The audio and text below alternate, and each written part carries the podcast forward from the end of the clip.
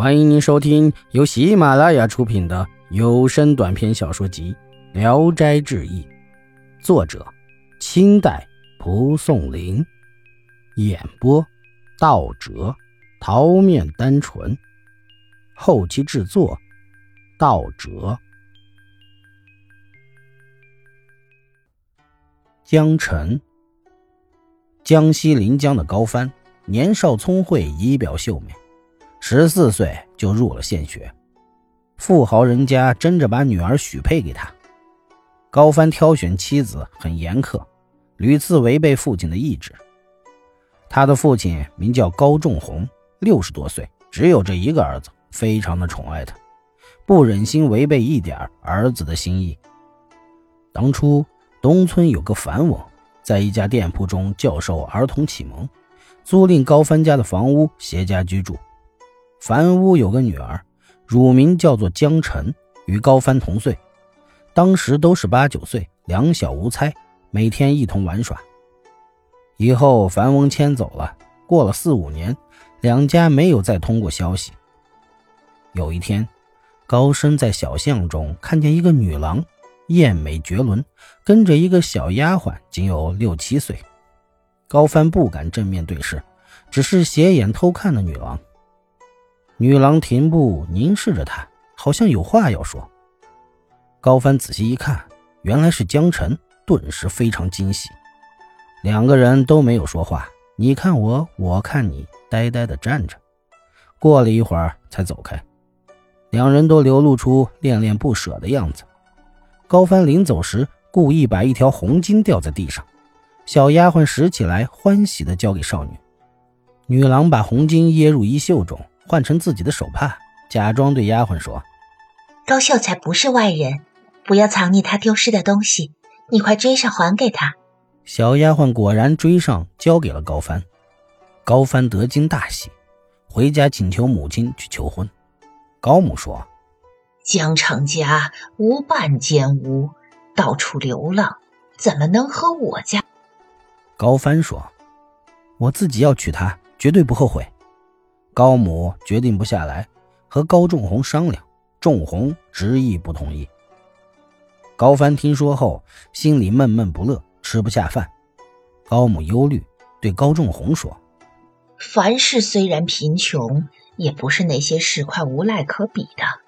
我去他家拜访，倘若他女儿般配，也没什。”仲宏说：“好。”高母便假托到黑帝祠烧香。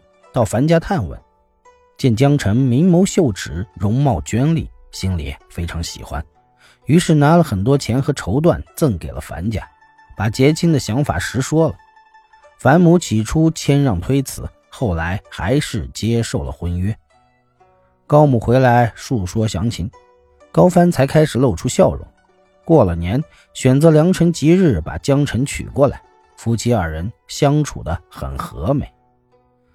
但是江辰善怒，翻脸不认人，又好絮烦，常在耳边吵嚷。高帆因为爱恋他的原因都忍住了。高帆父母听说后，心里很不高兴。一次私下里责怪儿子，被江辰听到了，大怒，更加的痛骂高帆。高帆稍微反驳，江辰更怒，把高帆驱赶出屋，关上房门。高帆在门外冻得瑟瑟发抖，也不敢敲门，抱住膝盖，待在屋檐下过夜。江晨从此把高帆视为仇人。起初，高帆长跪就可以讨饶，逐渐的这一招也不灵了，遭受的痛苦逐渐加深。公婆略微说了江晨几句，江晨那顶撞不服的样子实在是无法形容。公婆愤怒，把他休回娘家。樊翁心里惭愧。央求熟悉的人在高仲宏面前求情，仲宏不答应。过了一年多，高帆外出遇到岳父，岳父邀他到家中，不住地表示歉意，让女儿装扮好出来见丈夫。夫妻相见，内心不觉酸楚。樊翁就买了酒款待女婿，非常殷勤的劝酒。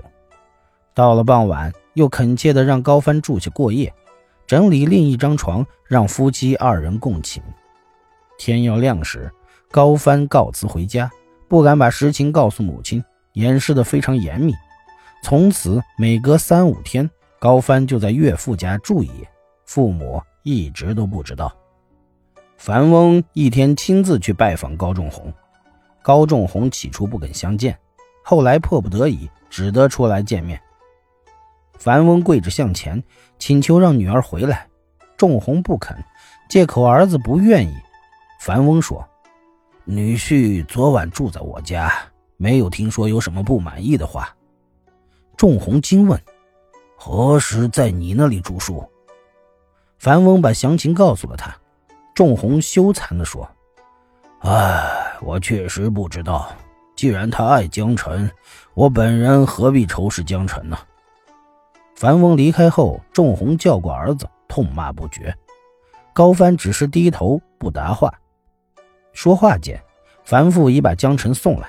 仲宏说：“我不能为子女承担过错，不如各立门户，就麻烦你主持签订分家的契约吧。”本集演播到此结束，谢谢大家的收听。喜欢请点赞、评论、订阅一下。